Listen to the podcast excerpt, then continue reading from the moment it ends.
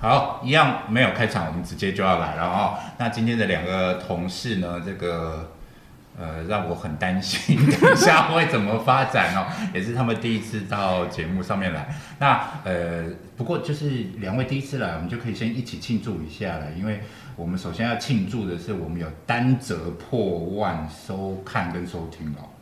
单哎，你们两个反应真的很冷很厉害。我说要庆祝，可以嗨一点好好吗？好，是所以是是好，我们今天活动就到此结束了，谢谢大家。完蛋不要这样。对，哎，那那那是不是应该，人家通常这个破万收听收看都有都有这个特别活动，我们要有吗？临时临时 Q 了了旁边工作，你们不要躲避我的眼神，你们两个为什么要低头？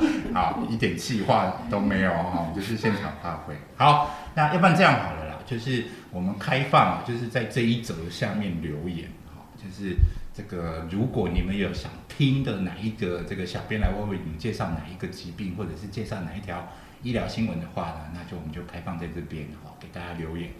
这个，那我们就先请两位来宾自己介绍一下啦。我们先从莉亚开始，大家好，我是莉亚，就这样。我的工作是兽医师。哦，是是兽医师，是的没有错可以请问哪一间学校的兽医师吗？哪间学校毕业的兽医师啊？我是中兴大学兽医系毕业之后，去台大兽医病理研究所念硕士。哦，对，所以哪一间学校很难 很难决定哦。都有。对对不起，你的研究所你说是念病理研究，对，兽医比较分子与比较病理生物学研究所。哦，听起来有一点点复杂，都在念一些什么东西？嗯，我其实硕士论文是做海豚的。哦，对，因为那个时候是想要讨论说，嗯，因为我们人类会制造一些，对啦，就是垃圾，然后，然后那我们很多时候都排放到海洋里面。那在海洋里面，这些垃圾、这些毒素，那它累积起来会被鱼吃掉，被藻类吃掉。那藻被鱼吃掉，小鱼吃掉，那小鱼被大鱼吃掉，大鱼再被海豚给吃掉现在也没。有这么复杂啊，有时候海豚就直接吃掉毒素了吧？哎，有可能直接吃垃圾袋嘛？对，那所以我们那个时候就是想要探讨说，在海豚身体里面的这个毒素对它究竟会有什么样子的影响性，会不会造成它免疫力的下降啊等等的，大概是这样子的研究方向。是，我们这个 podcast 就跟这个 podcast 跟 YouTube 啊，其实才录没多少集。哎，我们到底是录多少集啊？呃，好，连这个答案也没有哈。好，我们其实才录没有多少集，但是我们已经收集到一群这个跟海豚有关的同事嘞。那我们每次就是请不同的同事来上嘛，好像你现在研究所论文的是跟海豚有关的，对，然后我们还有这个上一集，诶，上呃前阵子有一个呃你们也认识啦，就 Chris，Chris 好是时常在跑这个金豚保育的这个相关的活动，就是如果有海豚被搁浅，然后他是会去照顾海豚的这样子。是那对，然后在这个人药那边，就是在人类药药品那边也有同事，他们是会去当这种自工服务的。是一下子就收集起来了，其实没有很广泛的去调查，这个看起来海豚爱好者还不少。我我想原因是这个样子啊，因为目前在台湾就只有四所兽医系。那我们其实圈子很小，所以说同一个时间点，很高，对，同一个时间点，我们可能接触到的研究啊，或者是跟的教授，那是差不多的人，嗯那所以会有这样子的一个重复性，嗯，对，大概是这样子。好，所以像那那个我们那个人药同事又更难能可贵了，对不对？哎对哦不在你们的圈子里面，但是对这个环境也很在意。那当然，我觉得这些话题也不是一定都是因为教授在意或者是什么啦啊，其实现在就真的面临这个呃环境污染的问题，就真的也很大。是然后，所以其实有蛮多不同的行动都在做同样的事情嘛，哦。的确，对，好，那这个中间这位同事 路过的。好，我路过的，我是那个呃宠物事业的行销，然后是主地许。竹地许哦，我同他们那个，我是问他说要要要自我介绍讲什么，然后他说没有，你就说你是二十四孝爱妈就好。二十四孝的爱妈这个故事缘由是什么？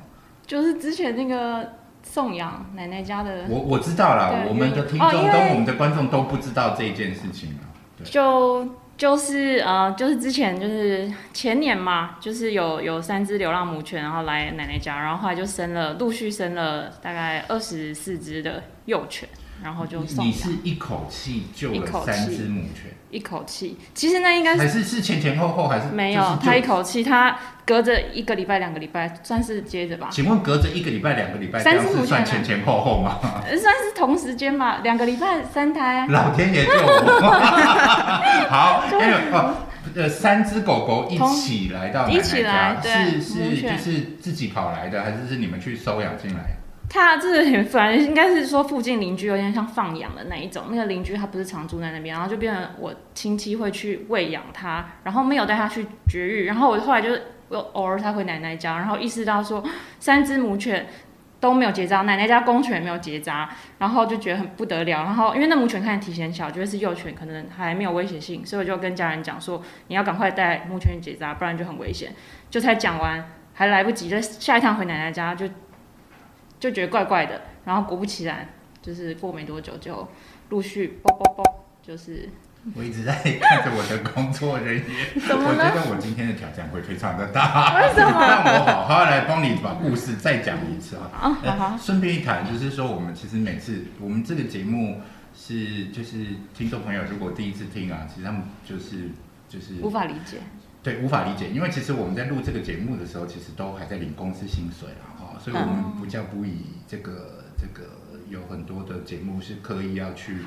呃，必须要红到一个程度，我们比较像是这个观念在做分享啊。哦，那呃，有人听没人听，我们压力也没那么大，就是纯粹就自己爱分享、爱讲这样子。那我们另外一个内部的目的也是希望，就是说所有同事其实都有机会到这个节目上面来分享啊。嗯，那这个就是让同事都参与到这样子的一个这个，就是大家都有一个空间可以讲讲自己在想些什么，针对这个这个设定的议题来分享这样。嗯。那相对我的挑战就很大了，哦因为我就要应付你们这个各式各样的不专业人士 的人种。对，那这个看起来 Judy 这个讲故事的逻辑跟我是不一样的。怎么怎么？Judy 许嘛，哈，好，嗯那呃，就是有三只母狗了来了，就是这本来就在家附近了，对啊，然后但是因为就都没有绝育，所以他们就是要生小孩的是在你的照顾下生出来的，就对。我有照顾，不是哎、就是回奶奶家，OK，你继续。就反正他就哦，自己已经生了，你才发现。哦对我们那时候怀疑，然后后来确实就生了，陆续就是在奶奶哦家周围生，就是有在奶奶家里面，然后在奶奶家附近就觉得它肚子长大，那狗不见了，然后后来表姐还去找，然后发现它生在水沟旁边，就奶奶家旁边水沟。然后前前后后就是二十四只小小朋友，还是含三只母犬？没有不含母犬。哦，所以是二十七只狗狗。哦，对，OK，所以你们就后就是接下来我就你就接手处理这二十七只狗狗的呃结扎、领养、照顾跟送养。下半身，是对不是对，OK，二十七只哎，一口气哎，啊你你怎么送出去？最后全部送出去吗？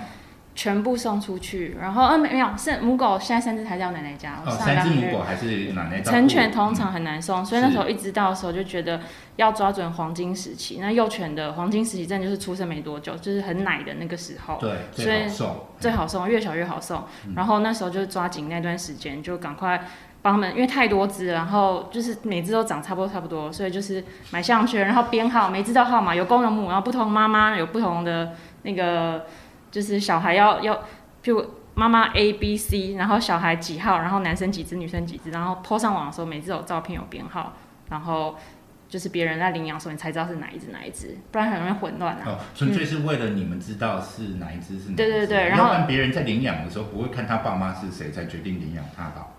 对啊，对啊，对啊，我们要好好编号啊，因为因为再放回去，有时候我们会交叉，就是幼犬又会互相就是不同妈妈哺乳这样子，就很混乱了。OK，哎，这不就别个项圈就对，就解决的？别项圈，然后还要拍照。呃，是是对啊是，就是你就是是要拍照让大家来领领养嘛，对不对？对然后，所以你必须要能够明确的确保，就是人家是看到这张照片来的，所以是领养对对，谁对谁配谁这样，然后就是对，OK OK，然我觉得我今天变大概录一集，就很烧脑 一。攻击他。好，然后呢，这个你是剖到哪里去？就是花就是花了多少时间来被领养光啊？好像一两个月内吧，因为我就是很紧张抓那个黄金时期，因为他们一长大就不得了，嗯。对啊，就是根本就负荷不了。所以就是第一次觉得这么多小狗好可爱，但是一点都不会觉得很兴奋很开心，然后觉得责任很重，就是嗯。loading 非常大，因为它一天天大起来，我就觉得在抢时间，是对，是，然后所以是剖怎么剖？你剖到哪些就？脸书，就是其实米克斯书不呃，我自己的脸书没有、哦没有，因为你那个所以你是剖到人家的这个领养的社团对，OK，领养社团就加入可能四五个，或是对至少四五个，然后所以你是剖到哪一个米克斯米克斯我忘记了，可能看一下，啊，这个这个社 到时候团名字出现在这里了。对对对好，有很多个。然后那边就就全部都领养光了。没有没有，那很多次还分开，然后最比较辛苦的是你要筛选那个领养人，不是说所有人说 approach 你说他要养，你就要给他狗当。然当然，对啊，那最困难的是是是真心诚意，而且对不会把它养到一半又弃对养，又造成然后更多的问对题。，然后条件因为显然三只母狗就已经是二十四只小朋友了，你就知道这个倍数成长速多度可怕，那个结扎。二十四，如果他们每人再生八只，不会全部都是母的啦，嗯。但是就是那个很惊人。嗯。对，非常惊人。好，那还好有你这个处理，然后你有交代都要结结扎吗当然有，就是那时候有写，然后其实后续一直追踪，其实我到现在已经过了一年多，我还跟他们有联络，然后当时其实我有拟一个像同意书的那一种，然后跟他们讲，就是都是要签，嗯。这样我才最终得到那些呃领养人，嗯。就是他的资料，所有资料，嗯。我都每一个都 approach，不管公的母的都是要结扎，就是嗯。当时就讲好，就是。我跟他们沟通的状况是，我也要觉得这个人是 OK，然后频率对，然后可以认同我的理念。嗯。因为有些人是他很爱狗，像有几个他就是无法认同说要结扎，对。想要生，他不见得要生，他有可能公狗，他就是可能观念比较传统，他就觉得我就会把它把它骑楼或是养得好好，照顾好好，他为什么要去嗯。一定要结扎？嗯。就是很多这种观念是，呃，一时半刻可能你已经跟他沟通了，但是因为你没有那么多时间在教育他，那可能就要找一个可能可以理解你、认同你，就是频率相同的一个领养者，后续追踪比较可以比较完整这样子。你真的很有幸。然后、呃，所以我刚刚一直在问说领养的管道是还有哪些？就是脸书，对对对对对，其实他到目前为止还是没有想起来，我也有帮他把小狗狗送走这件事情啊。对对对，你你那边有啊，现在想起来了，哦对对非得要做到这个程度。同事对，有一个是对，是那个大对月，对对对，他很不要把名字讲出来。对我跟你讲，就是我觉得啊，就是从这个送养看啊，怎么说？就是你知道送养就看到白个人 style 白很强哎。哦，没有吧？我是说送养人也百百种，就是你知道有些人就是前面这什么？这是什么？尼克斯的那个领养社团是是好像没有那一个哎、啊，有一个什么什么爸的，我忘记了，我再找给你。就是反正很多我记不得，我跟你讲，我真的疯狂加，然后哦那你时候就是服务很去各大平台，我各大平台看效果怎么样，因为你知道一个贴文的最佳曝光率就是你到贴出来的就是大概前一两天、两三天，如果的反应都没有很好的话，代表赶快再对要换下一个个了。哦，所以它就会马上被洗下去，对，会洗下去，所以你在更新就是一样旧的题材，所以你就要一直找不同的。嗯其实中间太多故事，二十几只真的是太多故事，然后后面还有狗不见的，是是是，可是因为你没有办法把故事讲清楚，这些故事也都消失了哈。为什么要这样攻击他？很多啊，不过就是就是，其实那个时候我其实我看你这件事情，第一个当然是觉得，呃，你个人其实很让人佩服了哈，因为这真的也是对动物真的很、很有心的人才会做到这么多事情。然后同时那个时候就是。呃，我们周边其实蛮多同事都一起来帮忙宣传的啦。对，对，很那。所以其实，在很快的速度内，嗯其实可以是对。消化到这一些。分享。那所以可以可以看到几个问题点，然后第一个嗯。就是三只母狗其实有多大的这个这个这个生产量力，嗯。繁殖力，然后同时也要看到，就是说，如果不是每一个人像你就本身因为已经在对这个这个领域比较熟悉，你知道有哪些管道，其实很难很难真，然后还有旁边这么多同事在帮忙然后这个刚好我们这个同温层大概都在这个圈子里面，所以嗯呃，这个散发出去的能力是强的啊。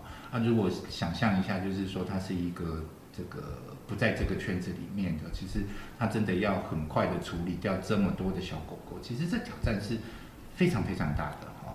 对嗯，就是，但是没时间想那么多，你就是必须要做。就说那段时间真的就是抢时间，就是每天就是一直一直在 po 文，然后照片其实也拍了两三次，因为第一次可能效果不好，灯光不足或什么的，就是就回去要再补拍，然后就编号，然后呃就是很很很很多事情，然后。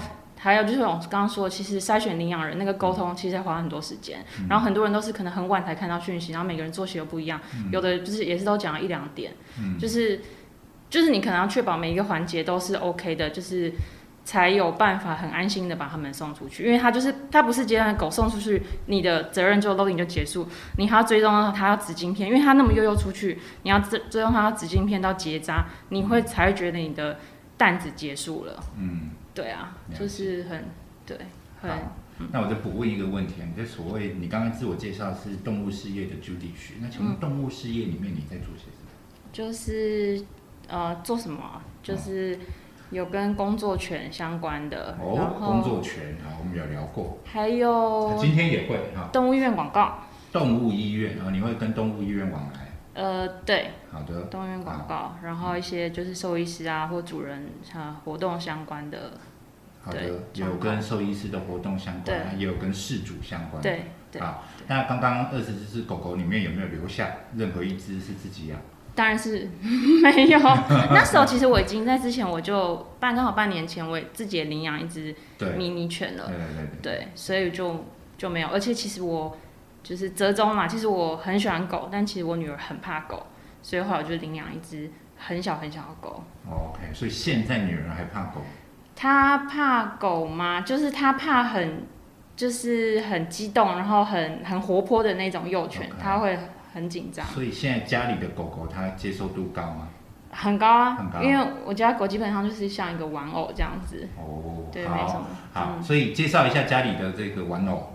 玩偶吗？我说我的美金吗？美金美金啊，哪个美哪个金？就是金啊，就是美金、美元、美金啊。哦美金就是 US dollar US 的 dollars，美金对哦。为为什么要取这个名字？不是我取的，他其实他身世也很坎坷。我领我其实是他第三还第四个主人，可是他其实很，他我觉得他很完美，就是但是我觉得漂亮的漂亮的狗没有漂亮的命，就是他，虽然我虽然嘿，他就是这样，就是他，我觉得他没有任何可以挑的地方，他很可长得很萌，然后很可爱，然后个性又像小媳妇这样，嗯然后也完全不会咬人。我那时候可以领养它，就是因为我有问很清楚，那主人说他，因为其实我爱狗，但其实我也会怕狗，因为你你要领养成犬，它的个性你要要够稳定，然后要够了解，然后因为我家有小朋友，所以就会问他，有些狗狗可能会突然就是心情不好或干嘛，它突然会吠，或是会叫，或是突然会没，有啊，听到外面这个门口外面有人经过，他也会也会示警一它下。不会，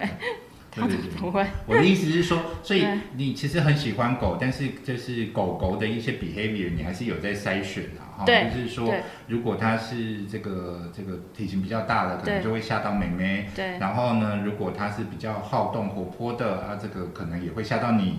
所以你们现在的这个美金是一个完美的选择啊，但是美金虽虽告我虽娘，嗯，它也转转被斩了，转了好几手。对。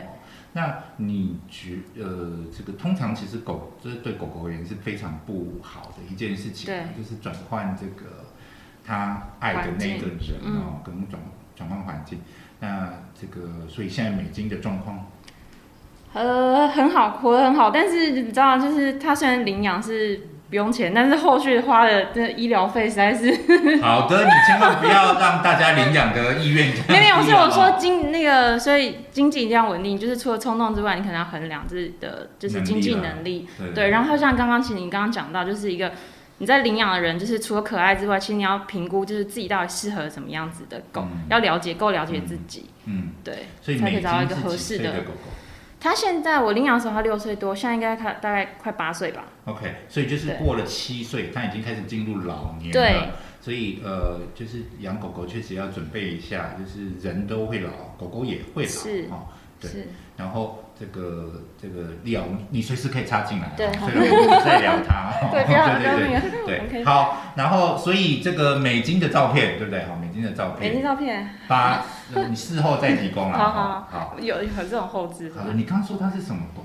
呃，mix，呃，博美吉娃娃，哦，博美吉娃娃，所以体型大概就小小三公斤左右。哦，嗯嗯，好羡慕。哦。好，那刚刚也没有请教一下丽亚家里可爱的这个，呃，我养了，现在手上有三只猫，对，然后呃，我都是领养的。嗯。那其实领养的话，真的是什么样子的猫都可以领养得到。嗯，我有，因为说品种猫也领养得到，对，嗯，因为像我小时候家里就养猫，是。然后我爸爸非常喜欢波斯猫，是。所以当我上了大学，第一件事情就是来找一只波斯猫，，然后养。啊。结果呃，很幸运的就是领养得到这么品种的猫。真的，我跟你讲，对对对各种狗、各种猫在收容所里面都找得到。我是透过，其实大学的时候是透过网络平台，嗯。那网络平台那个时候是用 PPT，嗯，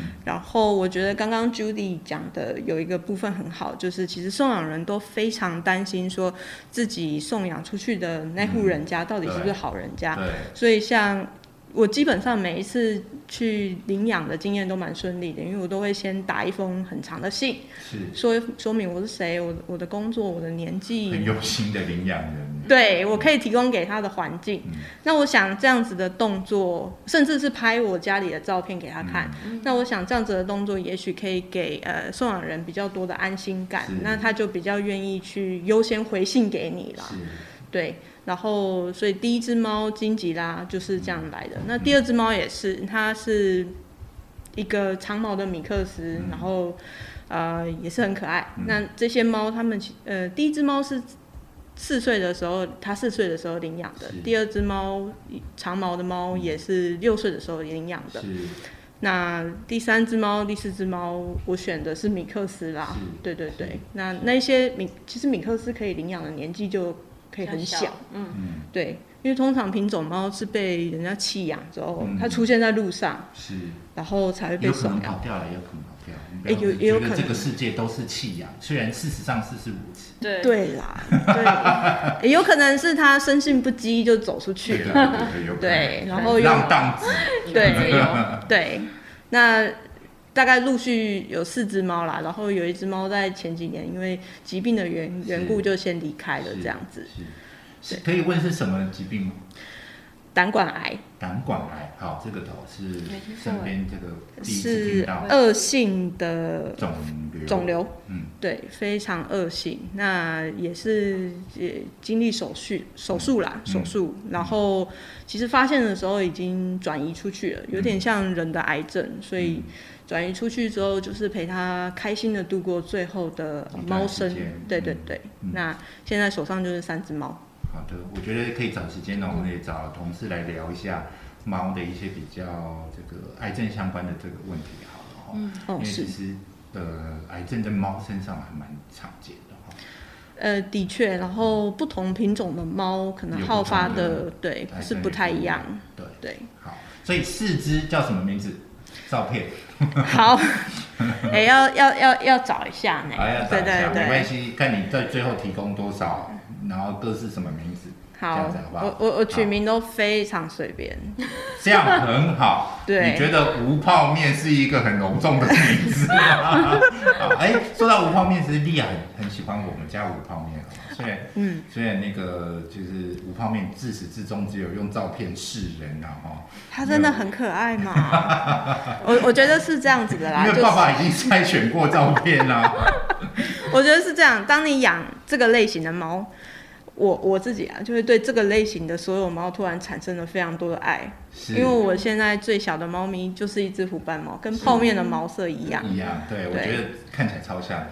对，就很哎很可爱。也是女生吗？对，也是母猫。也是女生。对，公猫跟母猫养起来的感觉真的不一样。对对对，长得我觉得就是有一些猫你看得出来它是公的，有一些你真的看得出来是比较孝顺，可以可以可以可以对可以看得出来。孝顺，比较秀气，比较阳刚。孝顺，咬字你不方便会孝顺我，我这下就发了。拿那个呃零用金回来，我都没有说他今天早上是决定两点叫我起床。他怕你坚持不了。那我们今天请到两位，就是在这个动物这个这个这个同温层里面的同事呢，主要聊的就是这一段其实是我们的这个动保相关的新闻然后，那我们今天一样呢，小编又选了三条新闻，我们就一起来看看大家对这些新闻有什么样子的想法跟意见。好，啊，我们也趁机把这个利用这些新闻呢，来跟大家分享一下相关的事情。哈，地震新闻。呃，大家知道四月四号是什么时候、什么是什么日子吗？台湾猫节，打太快了难扑，你们不能先讲儿童节吗？有人问儿童，我讲啊这一桌，你看我已经忍不住要拍桌了。好，四月四号大家熟比较熟知的是儿童节啦哈，但是事实上四月四号也是台湾猫节。哎，其实台湾猫节这个节日是谁定的？会有乌鸦吗？你看我们这个节目有多现场哦，就是完全都不准备的啊，直接就来。哎，说这说到这件事情，我真心觉得我们同事真的都超厉害的了。哈，就是我们每次都不准备，然后就是只跟大家讲主题要来聊什么，然后下来就噼里啪啦，然后这个怎样，我们也是有收听上万啊，怎样，就是还不错嘛，蛮厉害的。好爱猫族联谊会跟台北市政府哦，所以是台北市政府跟爱猫族联谊会定出来的一个日子，叫就是四月四号是爱猫节就对了哈。哎，三号哈不能讲用，就是三号中文不知怎地。呃对，不知为何、嗯这个我觉得用儿童节来讲毛小孩的节日，我觉得其实是很适合的耶。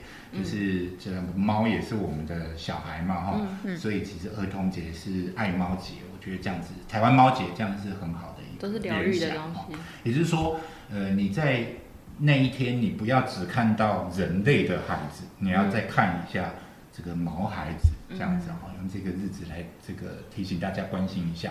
然后那一天除了台湾猫节，同时还有一个是世界的节日，那叫做世界流浪动物日。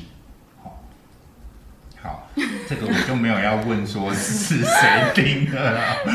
好，如果有这两个节日的这个典故啊，其实就我们就附在下面给大家哈。那最主要要提醒大家的就是说呢，就是这个如果这个动物啊，现在其实跟人的关系越来越越结合度越高了。对。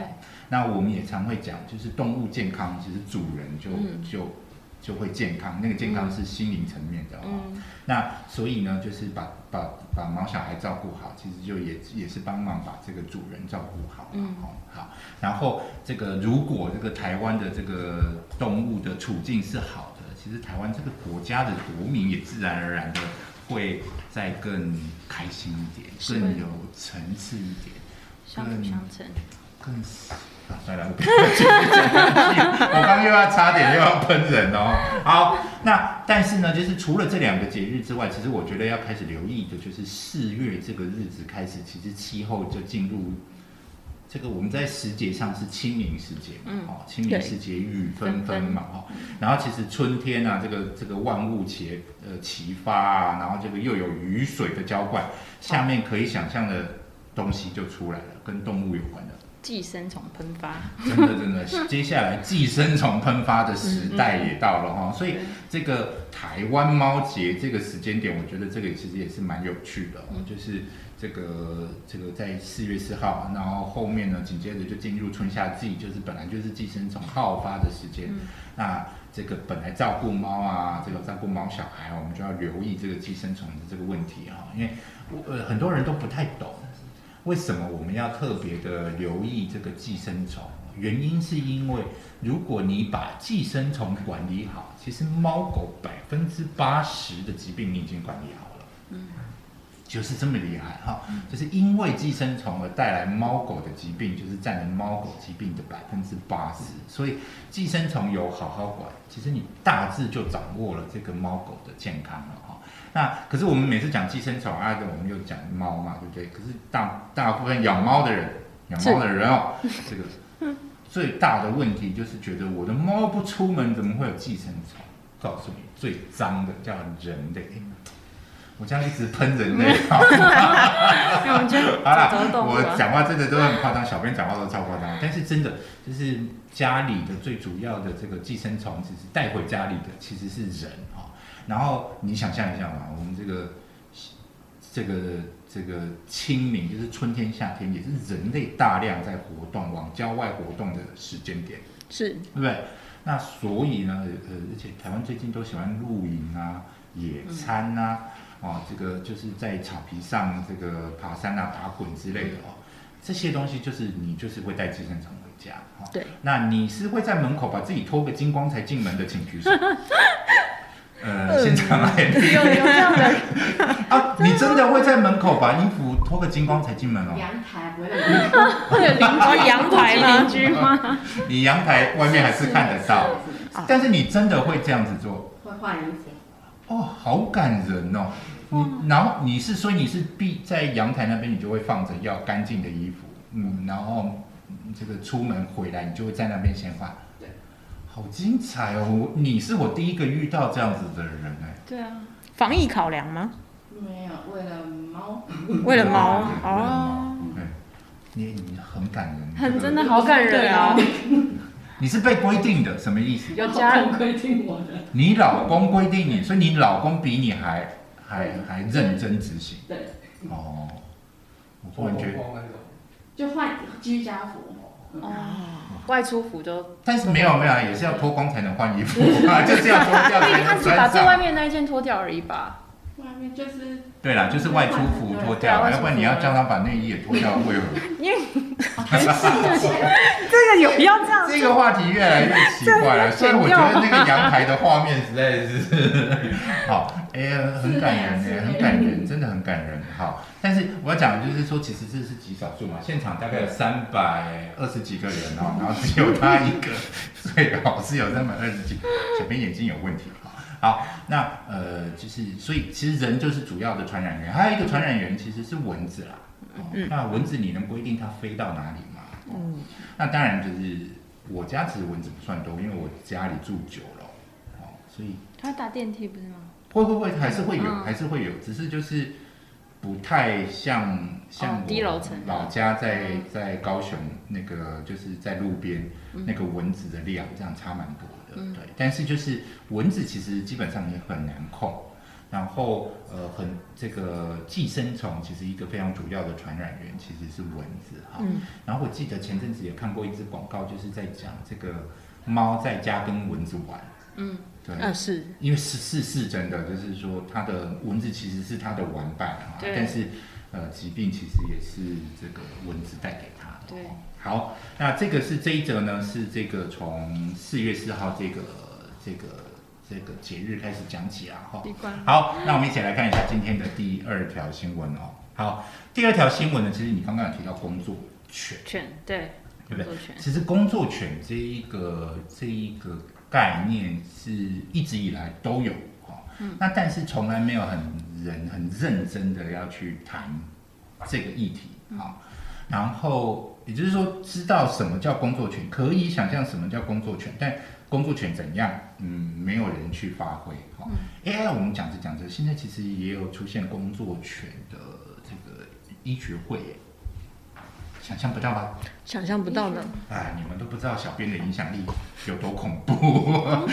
聊着聊着，这个世界是会转变的哦。哦，好，那工作权我们都在谈什么？我们先来问一下，你可以想到的工作权来一下：就搜救犬，搜救权、导盲犬、导盲权、警犬、军犬警犬、军犬、军犬啊，对，台湾有军犬吗？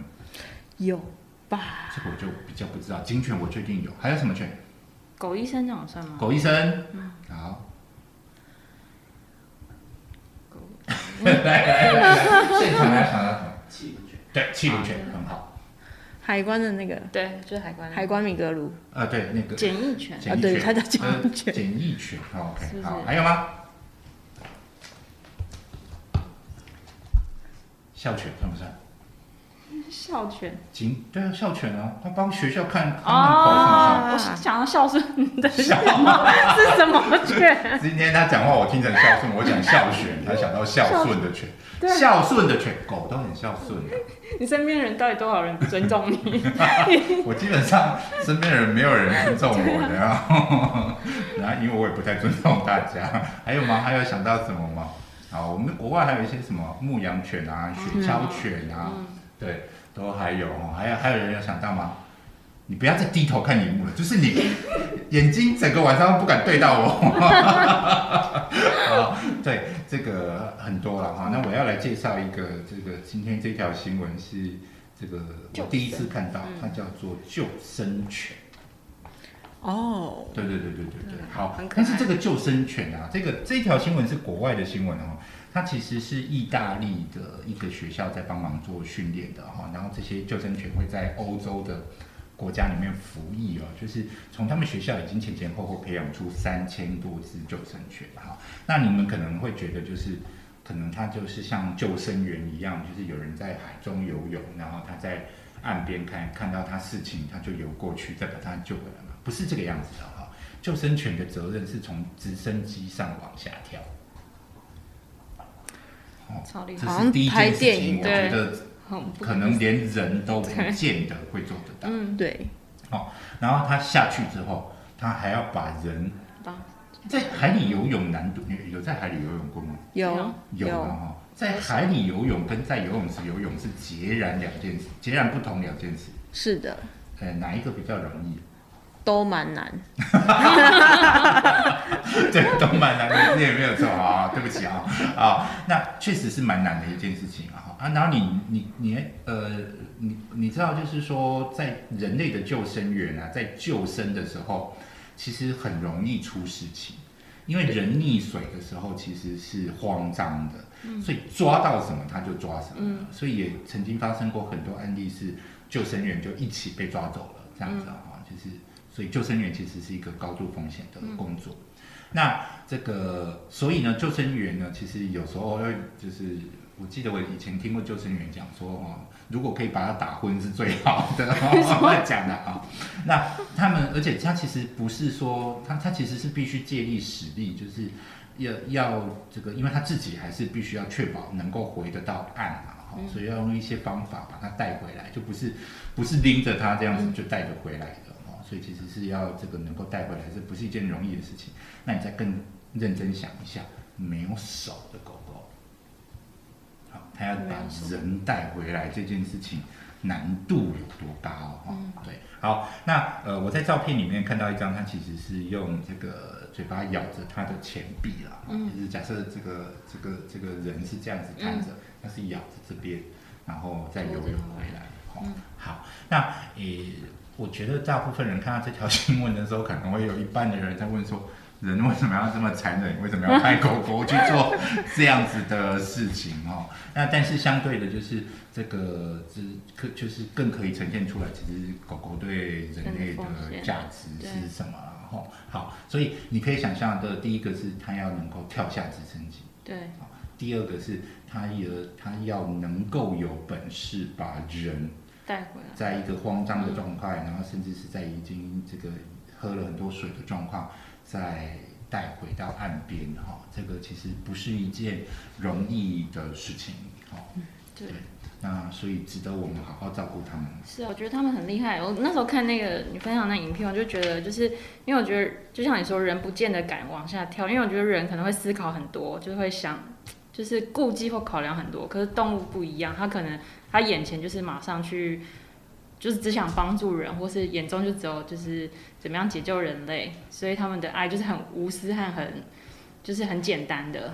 嗯对，你不要又哭哦。我不会哭，这有什么好哭？所以我觉得他们就是动物很厉害。我不会哭，真的没有哭点。我有这么爱哭吗？有，在他都知道，基务地就是个啊，他很容易感动，他就很性情中人啊。嗯，你随便挑他一下，他就哭了。我如果继续讲他哭这件事情，他等一下会哭。不然后，那你帮我天哭一下，因为我刚讲错一个 information 啊，他他训练过的是三百五十。对我刚刚就想说三百多只，是他他总共救了三千多个泳客对，了。对对对。你看我人很好，我都没有那个。呃，对，我刚刚 我想说是有纠正我记错了吗？你没有纠正我，我不怕是我记错了。这样，我觉得很厉害。你看一年三千多条命哎，就是哎，是一年总吗？总共啊啦，，对对对，总共啊，总共是一年哦，我这样子。怎么记得是一年哦？我确认一下哦。哦，真的耶，是平均一年三千多人。对，我觉得很惊人，非常厉害。小编的可靠度 已经完全没有了，还好还好。我觉得他很这个对很惊人，我觉得对对，那里面还有一个很惊人的 fact 哈、嗯就是说，他说一只这个芬呃纽芬兰救生犬哦，它可以拉动一艘嗯坐满三十个人的船，对，嗯，这好可怕啊！嗯想象，对啊，对，难怪这个这个带陈队长在尿尿的时候都是他拉我，不是我拉他哦。对对对，好。那这个是我们今天这个第二条新闻，关于工作犬的部分哈、那工作犬其实对人类就真的在各式各各样各方面而言都很有价值，比如说陪伴是不是一种价值？是很大，对你也可以把它变成是一个广义的工作权嘛。嗯诶所以五月一号要到了，劳工节应该来做一下工作权，哎，向全国的劳工犬致敬，就是工作犬致敬这样子。你哎是吗？五月一号是不是大家都在对劳工致敬？嗯，那我们就来做一下 五月一号对劳这个工作群致敬好了，嗯，然后还给他们带。啊，算了算了，你们没有要理我 那啊个 对，那相对的，就是说狗狗对我们的价值这么高啊，嗯那其实相对的我们其实就应该要好好的照顾它们哈。那其实呃，所有的狗狗对于人类而言，它其实就是在照顾、在陪伴，它其实某一种程度上都是广义的工作。嗯那相对的，我们其实就要应该要照顾它。那有哪些层面大家觉得在照顾狗狗的时候一定要留意到的？我们先问猫人，要吃的好了。要吃的好，这个好所谓的好是营养均衡嘛。哎，是的，是的，对，所以是吃一定要留意哈、然后呃，我们最常讲，我刚刚讲到这个校呃这个看门狗嘛哈、嗯。就是工厂的这种、嗯。这种看门狗，最常你会发现它最常的问题就是吃这个警卫叔叔的剩菜，对，好、对，这个是极度不行的。呃，的确，因为很多时候我们人类剩下的一些厨余啊，嗯呃，对于这些狗狗来讲，它会可能会造成它有一些后续的消化道的问题，然后 gain 掉什么之类的，就对，是蛮危险的一个行为啦。然后另外就然后很，多人都觉得狗狗很喜欢咬骨头，那、呃所以骨头都一定留给狗狗。啊，里面那个碎的啊什么啊，是很危险的行为啦。嗯。那再加上我们人类的饮食的咸咸度，我们吃的比较咸，对，其实比较对狗狗的肾脏其实是非常非常呃严重的一个伤害。是的，是的，对，那所以其实动物就应该吃专门为动物发展设计的的的的这个粮食。粮食哦，就感觉这个我们已经，哎，我们已经讲过动物应该吃专用的粮食，是不是应该有什么美国食品协会啊，或者是宝叉啊，或者是什么，应该来找我们自助一下哦。我们真的是很大力在做推广。对，那第一个是饮食，还要想到什么？什么应该要照顾它？环境环境，环境要整洁、干净、干燥，对，对，呃，整洁干净，然后你特别提了干燥，对啊，因为狗狗，我记得之前我奶奶家有一只狗，就很容易就是得就是各种就是或寄生虫或干嘛，然后莫名其妙就是哪里又有。就是反正就那那里常看医生，后来就怎么推敲就奇怪，它很年轻，然后身体外观看起来都很 OK，到底发生什么事？然后后来就是觉得可能要饲养环境，我我外公呃外公把它养在那个就是田，就是像说那种种菜菜园旁边的上面，那个地方都是泥土，都很潮湿，里面很多很多寄生虫，所以我在想，它可能很多疾病都从那边来。然后后来就是跟我爸说，就是不要让它养在那个上面，不要直接在土地土地上面对然后后来转移的位置到一个比较干燥水泥地上面，后来就没有什么问题。嗯所以我觉得就是干燥很重要。然后有些狗的皮肤可能也没有很好，所以就是保持干燥很重要。有些人会有霉菌，嗯因，为狗是有毛，不像人这样。对对。对，然后还有一个是，我觉得在居住上面还有一个要就是笼养啦，嗯。不是说不能关，但是就是比如说有些人是这个上班的时候，狗狗就先放在这个笼子里面，嗯因为如果他的生活习惯是会去破坏家具或是什么，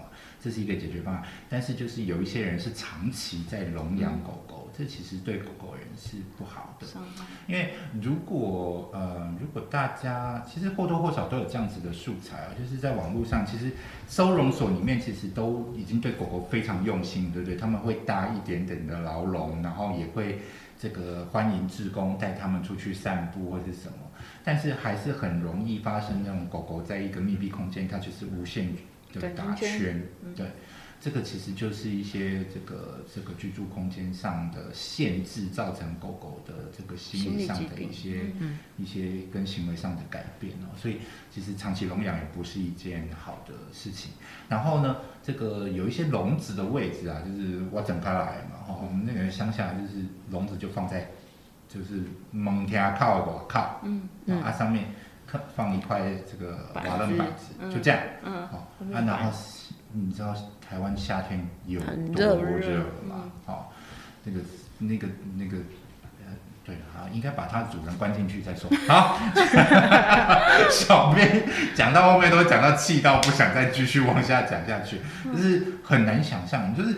我觉得就是很长很难想象，就是说你就幻想说那是你，你会愿意接受这样子的事吗？嗯，就是对啊一个同理心跟将心比心。对，我还是要讲啊，就是现在的动物处境这么艰难，都是人类的错误，绝对是。是人类把这个世界搞成这个样子的哦，是你要盖高楼大厦，是你决定你们这个要有门牌号码，要什么什么，所以他们才必须要这样子生活哈。那所以呢，就是人类也应该要负起责任啊哈。好，那我们。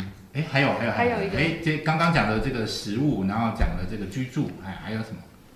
嗯，疾病的预防吧。对，疾病的预防，对啊，就是要呃给他好营养的东西吃，然后确保他生活环境好，好，那就还要再去确认一下，就是说不会生病啊。那比如说我们刚才聊讲的这个寄生虫的预防，嗯。然后刚刚食物也特别提到了这个肾脏病，然后另外也狗狗最狗狗的还有一个很严重的死因是心脏病，嗯。哦，那这个呃，除了这些疾病之外，都还有很多不各大大小小不同的疾病了哈。那但就是大家要留意一下，其实呃，我们人都看医生知道要去哪里看哈，还有有问题这个耳鼻喉科啊、加医科啊这些都很容易，大小问题都很容易去解决。那相对的，其实在狗狗上呢，其实就是也一样，要跟兽医师养成这个很好的往来哈。嗯然后呃，这个这个也让兽医师熟悉一下狗狗的状态，嗯。好，不要就是每次生病才带去，就是你就把它当加医科的医生这样子用，是其实是比较好的，要帮他做健康管理，对好，定期健康检查，对，定期的健康检查，所谓的定期是多久要一次？一年吧，大概一年，就是因为我刚好最近是带我们家狗去洗牙，所以大概一年一次。洗牙一年一次，对啊，然后他可以顺便照一下片子，或是抽个血看一些指数啊，然后就是等于是有一个依据，可能下次如果生病或干嘛，就是至少知道他之前健康状况的时候，他那些指数。嗯，对你虽然都默默的讲，讲的也没什么用力，但是啊，声音还是很大吗？不是就是字字都是这个金句金玉良言。什么意思？我也不知道我忽然为什么会有这种感觉。好，anyway 非常重要。好，那除了这个这个食物，除了居住环境，除了这个健康预防，还有什么呢？还有什么？呃，狗狗其实最需要的就是人的陪伴啊。哦，对，真的，真的真的，其实给他一个很好的这个生活的这个他理想生活的样子，其实其中很大一块其实就是呃那个他有所依靠，有所依托哦。那这也是我们常在鼓励大家，其实这个领养这件事情哦，嗯就是狗狗。呃，在收容所里面，真的对他们而言不是一个最理想的生活形态。对啊，然后我觉得可能一般人就会觉得，就是我想要准备到什么样环境，然后再去领养一只狗回来。可是有时候去收容所看一趟之后，你就会觉得，你要领养一百只回来，不是我意思是说，不管你准备，就是你就会觉得自己好像条件不足，就是所以才没办法去领养那些狗。事实上，你看像收容所的狗回来，你就会觉得它都在那边，它都一样可以生活了。所以你的家状况一定怎么样都，至少我觉得会比收容所好。有时候 是是就是是对，有时候我意思说，就是有些有责任的事主，他可能会想太多，然后可能觉得就是自己可能不足，然后还不到那个资格和责任去养它。可是其实狗狗有时候要的不多，它就是需要的东西也不是很多，它可能很简单的一个空间，然后一些食物，然后你每天花一点点时间给它就好，就是好过它在收容所就是那样子的居住环境。我自己觉得啦，嗯，你又要哭了是是我没有没有，只是 觉得对，有时候人会想很多，然后事实上狗狗它们要的没有那么多，是的。对，其实呃，就是我觉得狗狗最主要最主要，就算你对它它很差，你给它便当吃，它还是照吃。它要的是那个跟人的那个嗯，连连接，它，需要有人对是是眼中是有它的。我觉得这个是狗狗非常这个这个特别特非常非常特别的人类，就是我觉得人类就不知道为什么去哪里积了阴德会赚到有狗这种动物。对啊，好，下一题，我真的是一个彻头彻尾的愤青。我的老板一直都在骂我是愤青这件事情。好，好，哎、所以我们这样子，哎、有这样没有，有有讲完你想讲的吗？有有讲完下下一个，好，要准备进了，就就要进了嘛，哈。好，但是最主要，刚刚呃，就是要提醒大家，就是其实，嗯，动物不管它是有责任的警犬啊，这个这个导盲犬啊，或者是说它其实只是单纯的陪伴，它其实对对我们都有很大的价值，它其实都在为我们工作。那我们回馈给它一个适当的照顾是非常非常必要的哦。那包括疾病的预防、这个居住环境陪伴，还有这个饮食的注意哈、那这个邀请大家一起来进行，我们就来看一下最后这一条新闻。好，旁边的这个工作人员在 cue 我时间，但是事实上我们是没有时间概念，就讲到哪里算哪里。这一则我们让它快一点好了，因为这一则喷人喷的很重。好，这一则呢是其实是从相信动物，就是社团法人台湾怀生相信动物协会的脸书上的一篇发文哦。好，那大家知道相信动物在做些什么吗？其实不知道，哎、不知道，没关系，你知道很有感嗯觉，就是之前送养的时候，其实他们后来帮很多忙，就是帮母犬结哦，扎。所以相信动物也有在你这个二十四只狗的这个，呃，对这件事情做了什么，事？你可以分享。我觉得超感激这个单位，因为以前其实我也完全都不知道这个组织，嗯、应该不是说不完全，呃，完全不知道，就是之前看十二页的时候有可能大概，但是没有很进到脑海里面。然后后来是这次送养，不是说我在各大网络平台上面送养，然后就发现就有人，其中有一个人就是跟我联系，就是私讯我，然后跟我说就是。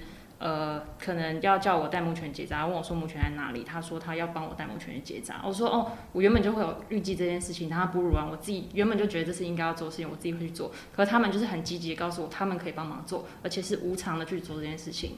然后，而且他这个组织不止一个人联系我，后来也有另外一个人，他们在不知情对方联系我之下，然后又有另外一个他们成员也是跟我联系，然后一样是要帮助我，所以我就觉得很真心很感动。然后后来确实也是他们就是帮三只母犬都去结账，而且伤口啊照顾什么都很好，所以我是就是这一件事情之后对这个。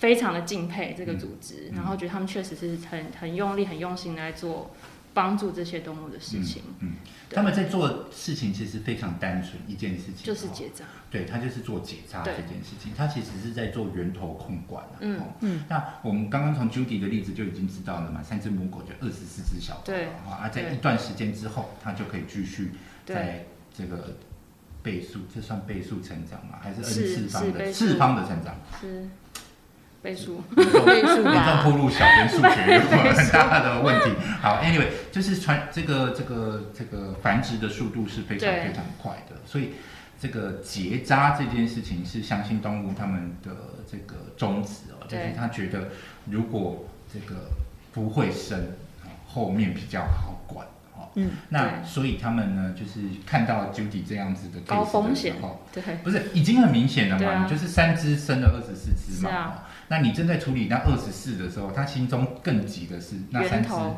源头，我必须要把它控管起来。然后一直他们厉害到一直到后续，就是我送养出去那些幼犬，然后他后来还回头问我说，那一些幼犬是不是都结扎了？对，然后他有帮忙，然后我其实后来送养出去那些幼犬，有些可能呃状况没有很好的话，就是我其实也有麻烦他们，所以里面其中有几只小朋友也是请这个协会结扎母犬，他们主要做母犬结扎，嗯，对 OK。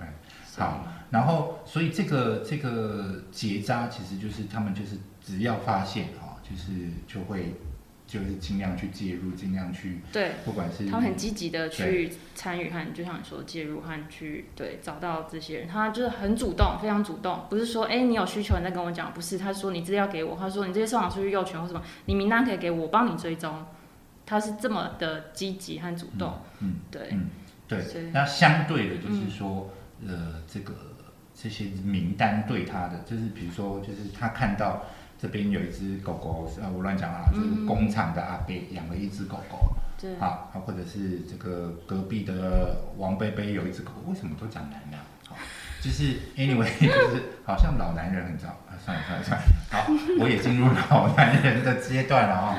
前阵子收到公司的 这个这个员工照顾的，我已经被定义在老员工，哦，年是年年老的员工，不是年资，年老是年纪，纪。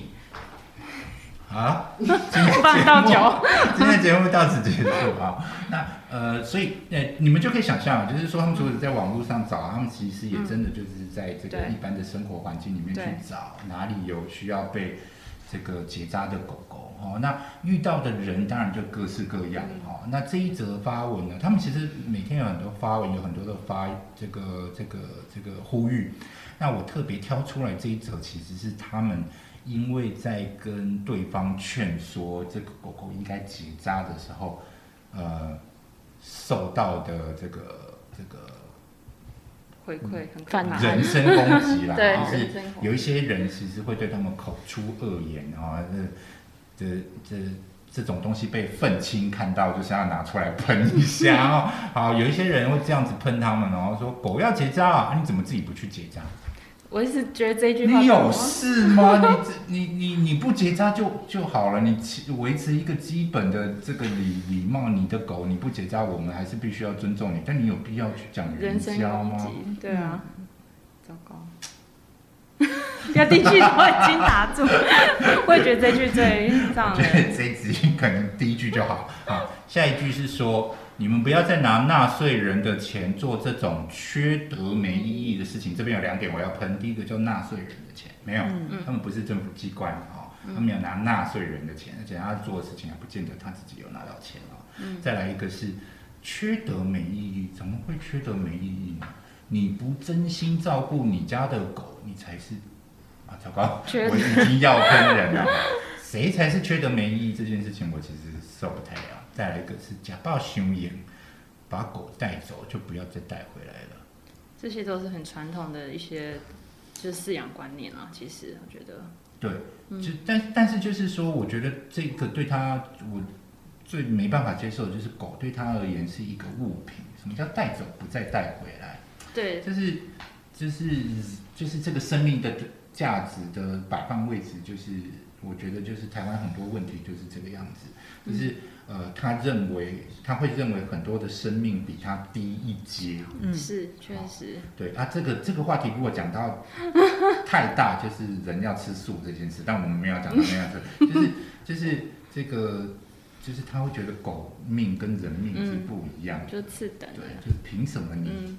你比较骄傲？嗯，再来一个是你很缺业绩哦，他抓一只是赚多少钱？哎，大家都真的不知道，就是这些真的都是自工啊，善心事业啊，因为他就觉得那个狗是他自己的事情，为什么你要来管或者是介入我的生活，或是管我的狗，是你管好自己的事，是他们会这样子我。我们在生活上确实都会遇到我们不熟悉的领域，比如说现在站在我们对面这些是摄影专业，他们其实他们的东西我们也都不懂。那但是就是你会是这样子问人家吗？你应该会是好好的问一下人家的专业，你会知道说。这个你会问一下说，哎，你们为什么要做这样子的事情？你是你错过了一个很好认识一个你完全不懂的领域的机会你。你修养比较好，这这部分，因为不是每个人懂。那为什么有人可以修养不好？呃，好，还有最后这一则我更受不了，他说只有被社会淘汰的人才会做你们这种工作。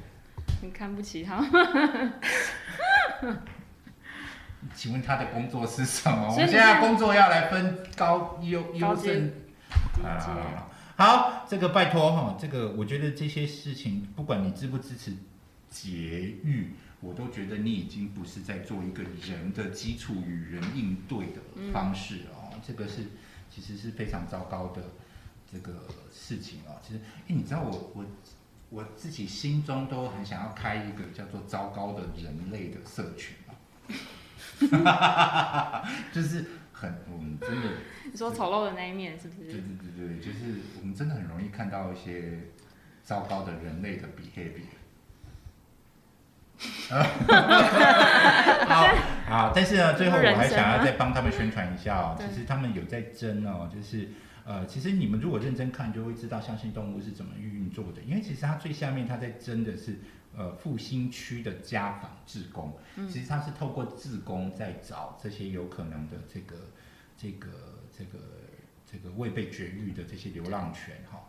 然后呢，它也有另外一个连接是北北基桃，然后就是台北、新北、基隆、桃园未绝基。未绝育母母犬的通通报啊，对就是你不是它的志工没关系，但是如果你有发现有没有绝育的狗，你可以通报给他，嗯好，那他们会后续去做处理哦。所以大家就知道，就是说他们做的非常认真，做的非常扎实，而且真的是都是发自内心的自工行为，他不会跟你收钱。